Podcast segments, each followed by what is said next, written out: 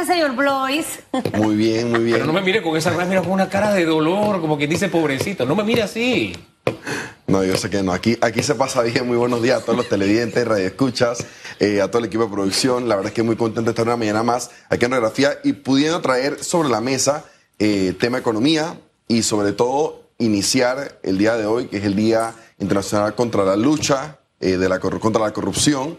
creo que es importante dejar un mensaje claro primero de que como ciudadanos debemos comprometernos con este tema y que pase en lo más mínimo. La corrupción, eh, probablemente a veces pensamos en esto como estos actos donde... Eso está por allá, no me toca a mí. Está por allá, yo no estoy involucrado en ningún acto de corrupción, eh, a la gente le gusta mucho ver qué pasa en, la casa del vecino, pero no ver que la corrupción está en actos muy sencillos, está en el juego vivo que vemos eh, en, la, en la cotidianidad de la vida y definitivamente que días como estos son importantes para volver a, sentar cabeza y entender que lo que está pasando y lo que ha pasado en los últimos años en nuestro país, que estos actos de corrupción que conocemos, eh, que van a otros países y, dan cifras eh, impactantes de lo que se nos ha robado a los panameños, eh, que se traducen en oportunidades.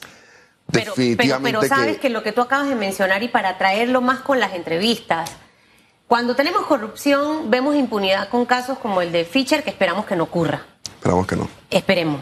La corrupción va también de la mano con que la economía no, no avanza y no crezca, porque al final yo prefiero eh, hacer este tipo de negocios que en realidad activar de una manera coherente e inteligentemente la, la economía. La corrupción va en tener asesores y que yo no vea los resultados. O sea, la corrupción nos toca a todos de una manera u otra.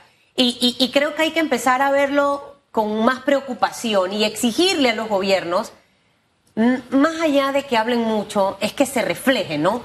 Eh, esos actos de transparencia y que hay certeza del castigo con el funcionario que es corrupto y todo lo demás. Y, para dar un ejemplo claro, eh, nosotros pagamos impuestos, eh, se nos deduce diversos tipos de, impuestos, el seguro educativo, impuestos sobre la renta, cuando uno declara tiene que pagar impuestos.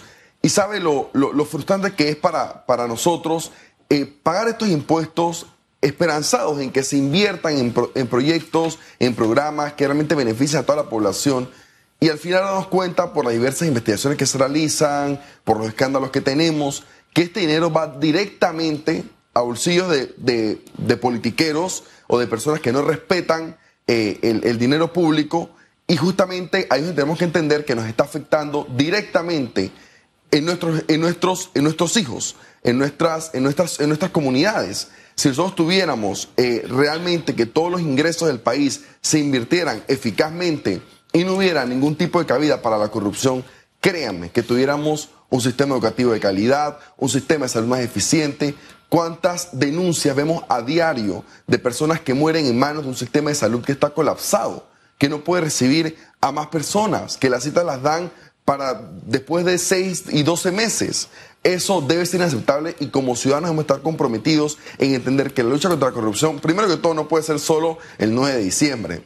Tiene que ser una lucha constante. Pero por otro lado, que de verdad nos está afectando directamente a cada uno de nosotros. Y lo que hoy vemos que es una economía eh, que ha sido bastante golpeada, mucho más golpeada que otros países, con un desempleo del 50% para los jóvenes y un desempleo caído en su vida eh, para, para el país en general la corrupción es uno de los indicadores más fuertes que hace que esto sea una realidad. El desastre económico es producto también de los actos de corrupción.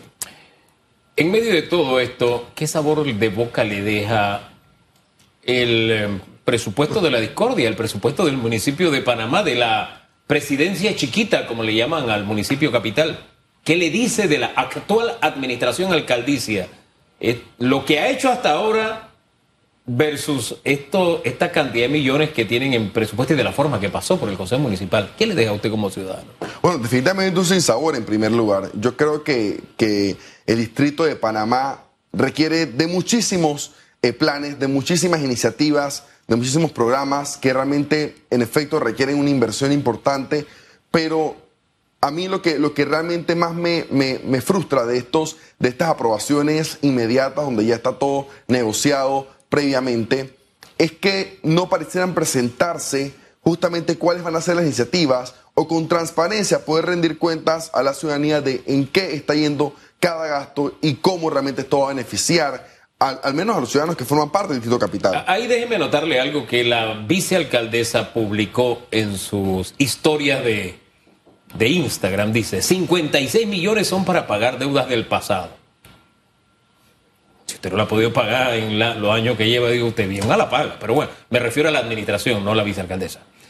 Ajustes a salarios a funcionarios que llevan 20 años ganando 600 dólares y pone una lagrimita se va a contratar más agentes de seguridad, más oficiales de cumplimiento y pone entre paréntesis abogados con mayúscula cerrada. Son los que multan a los ruidosos negocios clandestinos. Muchos de ustedes hacen denuncias y saben que urge poner orden en eso. Y dice, más inspectores para obras y construcciones. Muchos de ustedes saben que se necesita poner orden en las aceras. Se necesita ese personal. Ahí es donde va el incremento. Y hay algo curioso que menciona, que realmente no lo veo como algo positivo, sino como algo que me preocupa, porque realmente eh, por diversos familiares y amigos que tienen emprendimientos, ellos en reiteradas ocasiones me han manifestado que el municipio de Panamá, en vez de ser un ente que agiliza justamente que se creen estos emprendimientos, apoyarse en estos, realmente es todo lo contrario.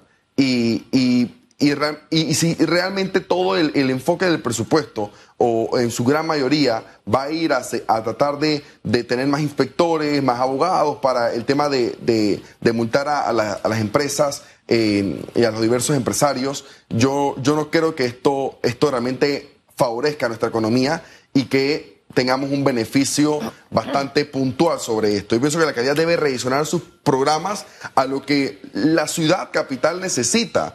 Eh, programas en deporte, programas en educación de calidad que apuesten a crear en las escuelas. Eh, la alcaldía tiene la potestad de poder entrar en las comunidades y algo tan básico como es hacer acera, que la gente en este país no puede eh, y yo, yo lo he intentado. Yo dije, cuando yo regresé de Estados Unidos, que uno podía caminar tranquilamente, porque ya se dije, voy a caminar de mi casa hasta Casco Viejo. No puedes. No pude. Y hubo un momento en la calle que, me iban a atropellar todos los carros. Tuve que eh, quedarme ahí Pero pidiendo un taxi. Tampoco, tampoco tan grandes las aceras, porque entonces ocurren otras cosas que no voy a mencionar. Em, yo siento que yo, yo echo para atrás un poco el cassette y José Luis Fábrega como diputado, eh, ¿sabes? Era un diputado activo. O sea, era, yo tengo otra imagen de él como diputado. Yo no sé qué ha ocurrido desde que llegó a, la alcaldía de Panamá. Eh, ha tenido eh, un tema de, comunicación y de manejo de la imagen fatalísimo. sé que han cambiado a, casi a todos los que llegan a esa dirección y a esa oficina.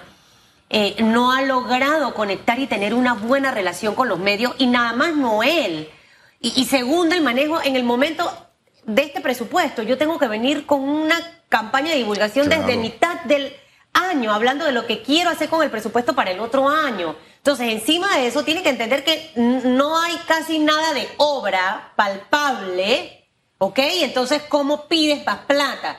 Pero ¿dónde dejamos a los concejales que lo aprobaron sin debatir y donde no estuvieron tampoco presentes absolutamente todos? O sea, aquí hay responsabilidades compartidas entre varios no solamente del alcalde que se lleva la mayor cascorren, el coscorrón, aquí hay otros más, Blois. No, totalmente, diversos representantes, creo que solamente dos eh, votaron en contra. Y, y, ojo, yo pienso que el voto en contra es fácil de sustentar, tres, cuando realmente tú no has podido presentar justamente cómo tú vas a invertir este ingreso que tienes de, los panameños que están trabajando, que están, que, que, que realmente hay un, hay un esfuerzo muy grande por pagar los impuestos para que justamente tengan la oportunidad de invertirlo y que la población esté realmente beneficiada. Yo quiero ligar esto un poco para eh, este tema para, para también mencionar los diversos planes y programas que ya están, en los diversos eh, estudios que se han hecho ya en Panamá en todo tipo. Justamente hoy antes de, iniciar el análisis estaba leyendo algunos planes eh, que tiene la Senacid, plan, el plan estratégico de gobierno, el Pacto del Bicentenario, el Compromiso Nacional por la Educación. Panamá es un país que históricamente nos gustan hacer diálogos y nos encantan hacer estas mesas de concertación donde la ciudadanía puede eh, llegar a un punto medio, pero eh, yo estoy esperando la fecha en que estos diálogos se traduzcan en justamente ejecución, eh, que se traduzcan en iniciativas que están realmente beneficiando a la población. ¿Y por qué lo ligo con el tema de la alcaldía? Porque también existen estudios que indican las cosas que necesita esta ciudad, los diversos programas que se pueden impulsar en nuestra ciudad. Y si no queremos prestar atención a los estudios o programas que ya haya, porque corresponden a otra administración, porque no, no hay una, un, un beneplácito con estos. Hay algo que funciona a la perfección y que vimos el ejemplo en nuestra comunidad de Don Bosco. Y es hablar, sentar con la ciudadanía, crear estos cabildos y estas oportunidades donde realmente la comunidad pueda manifestar cuál es su interés y cuáles son realmente las iniciativas que pudieran beneficiar directamente a la población. Hombre, y es que la ley, por lo menos de descentralización, los obliga. Pero la ley no dice que tú tienes que llevar busitos para esos cabildos. Es la gente de la comunidad la que debe opinar y decidir. Eso de los busitos móviles que tienen para las consultas ciudadanas, que Y la se ha visto varias para- veces. que la suspenden cuando no tienen bien amarrados sus busitos y la cantidad de gente que llevan. De verdad que esa es otra forma de corrupción. Pero bueno, dejemos la cosa hasta ahí. Gracias. Es una forma importante de corrupción. El último mensaje, me gusta reiterarlo. Recuerden que solo la educación, la verdad y la honradez transformarán nuestra patria. Ese fue el juramento del estudiante panameño que repetí todos los lunes. Así que a tenerlo muy presente un día como hoy.